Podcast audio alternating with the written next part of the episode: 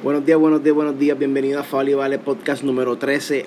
Hoy hacemos historia en la X 100.7 FM. Ustedes saben que me pueden escuchar de lunes a viernes de 3 y media a 4 todos los días en la jungla 100.7 FM.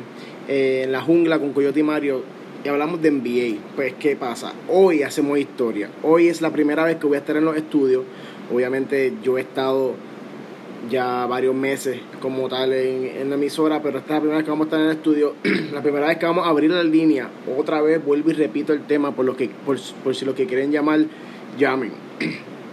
Si tú haces una lista de tus top 10 jugadores all times en la historia de la NBA, Kobe Bryant estuviera en tu lista, si quieres llamar y participar, obviamente puedes, puedes hacerlo, lo exhorto que lo hagan, por favor, mi gente apoyen, eh, vamos a demostrar lo, la fanaticada de Favorivales. Y otra cosa que quería decir es que todo esto es gracias a ustedes, mi gente. La página sigue creciendo y yo todo lo que hago es por ustedes. Yo me enmero por ustedes. Yo quiero darle a ustedes. Yo no quiero que ningún fanático de Fabio salga a la calle y no sepa lo que está pasando en los deportes, específicamente en todos. Que cuando le pregunten sepan qué decir y si no, digan, vayan para donde Fabio Vale. Eso que en verdad, gracias por el apoyo que le siguen dando la página. La página sigue creciendo y, lo, y se nota y, de verdad que más feliz no puedo estar. Obviamente quiero empezar hablando de los Panamericanos. Obviamente ayer fue un día histórico para mí, ayer fue un día de mucho logro puertorriqueño. Obviamente empezamos con esa medalla de oro del equipo de pelota del mando de Juan Igor González. Obviamente mi gente quiero destacar que ese equipo está invicto en dos torneos olímpicos, o sea, en los centroamericanos que ganaron oro, llegaron invictos. y ahora aquí en los Panamericanos ganan la medalla de oro, la primera medalla de oro que nosotros como equipo de pelota hemos ganado en los Panamericanos. Sumamente impresionante, ya hemos tenido dos platas, pero yo, en verdad, uno pensaría que nosotros como Puerto Rico hubiéramos ya tenido una medalla de oro en los Panamericanos en pelota, pero no era así. Ganamos la primera este año e invicto. Ese equipo no ha perdido y obviamente ahora están buscando el pase para Olimpiadas tengo que destacar el gran trabajo de Iván Mercado, el, gran trabajo de Giovanni Soto, que fueron pitchers que en, los dos juegos clave sacaron la cría boricua y obviamente el bate que estuvo consistente todo el torneo. Ustedes no saben lo sé que yo me siento ver equipos así. Antes de, antes de decirle por qué, quiero también destacar que Rafael Quintero, mi gente, no pudo ganar medalla, pero llegó cuarto. Y ustedes no saben lo cerca que estuvo de ganarle al canadiense en punto y llegar, y llegar bronce. Pero a Rafael Quintero todavía le falta eh, otra competencia que todavía puede ganar medalla. Entonces, el equipo de Puerto Rico, mi gente, enfrentamos un equipo de Argentina que e, ellos cuando hicieron el equipo para los Panamericanos era oro. ¿A qué me refiero? Ese equipo va a ser el mismo equipo que va para la Mundial.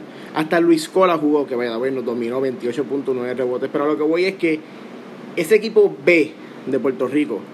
No me gusta esa palabra. Sé que, sé que, como dije, hay otros jugadores que obviamente estuvieran en ese equipo, pero ese equipo jugó con tanto corazón que se ganó llamarse el equipo de Puerto Rico de baloncesto.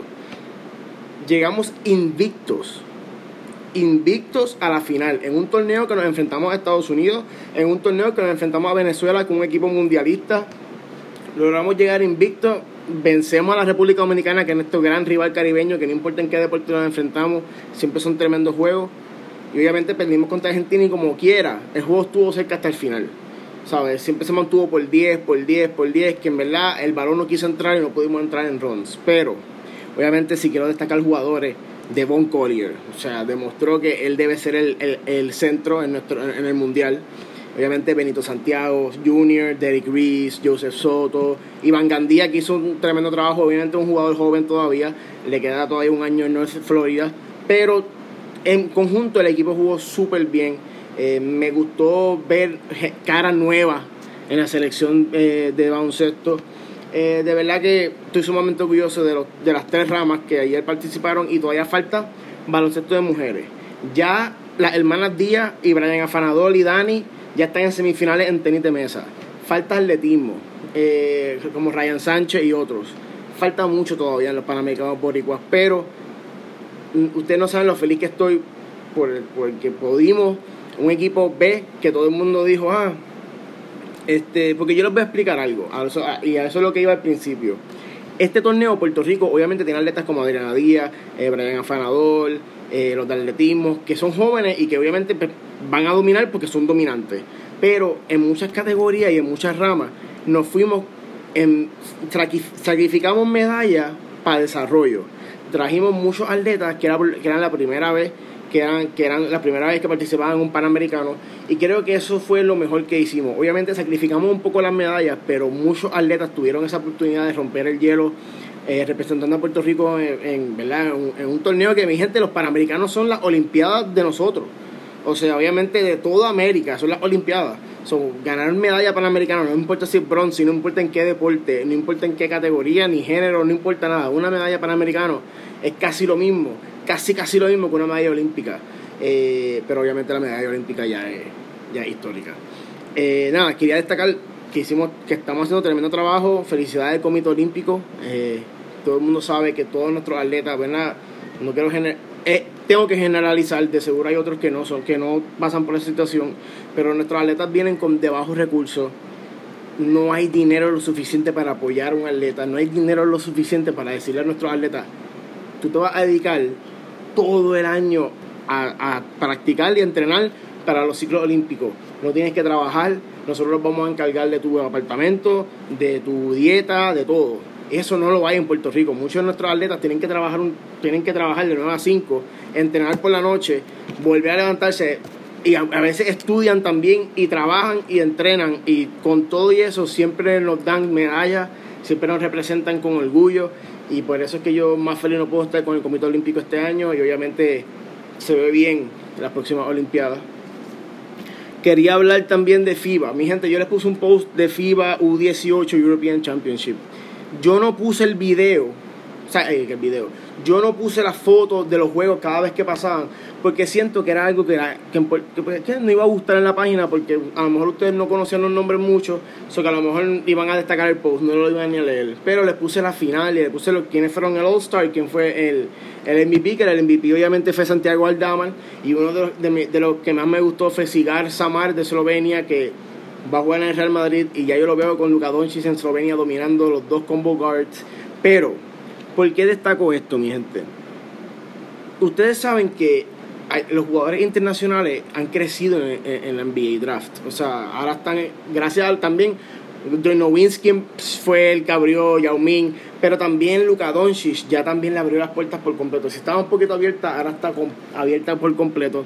Ahora claramente los equipos de NBA miran mucho a esos equipos, a esos jugadores internacionales. ¿Y qué pasa? En este, en este FIBA U18 European Championship y en el U19 que pasaron, ustedes pudieron haber visto cinco jugadores, seis, que van a ser, que van a ser drafteados en el próximo NBA Draft. Y a veces pasa que cuando los jugadores internacionales son drafteados en el NBA Draft, todo el mundo siempre buchea, no sabe quiénes son, se quejan. Y yo trato, y voy a tratar un poco más, me voy a esforzar más. Yo trato de que ustedes tengan toda la información disponible para cuando pase un draft o cuando, cuando empiece una temporada, ustedes tengan por lo menos lo básico.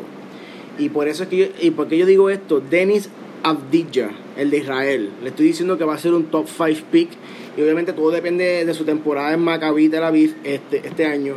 Pero a lo que voy es que si siguen esos torneos, si se emocionan con esos torneos, esos torneos los dan gratis en YouTube, en el sentido de que streams en YouTube, streams en Facebook, no, no tienen excusa ni para perdérselo. Y si no, y si lo quieren ver, están los likes ahí todavía. Tú vas para FIBA, vas scrolling, busca el live y ves el juego. Se los recomiendo, mi gente, son el futuro. Ya la NBA está globalizada, la NBA Academies en todos lados han globalizado la NBA.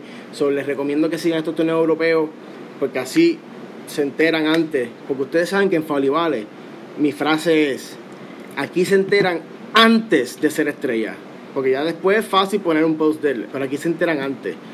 Eh, quiero cerrar diciendo que por favor me apoyen hoy en la X, necesito el calor de ustedes. Obviamente voy a estar haciendo un live, no sé cuánta señal tenga ya, pero voy a estar haciendo un live, obviamente para los que no pueden llamar o que sí están trabajando o los que lo quieren ver, lo quieren ver después, pues, pues vean el live que va, a tener en Instagram. Gracias por, gracias, de verdad que este podcast me encantó mucho. Obviamente estoy viendo a ver cómo lo hago más largo, pero nada, nos vemos mañana.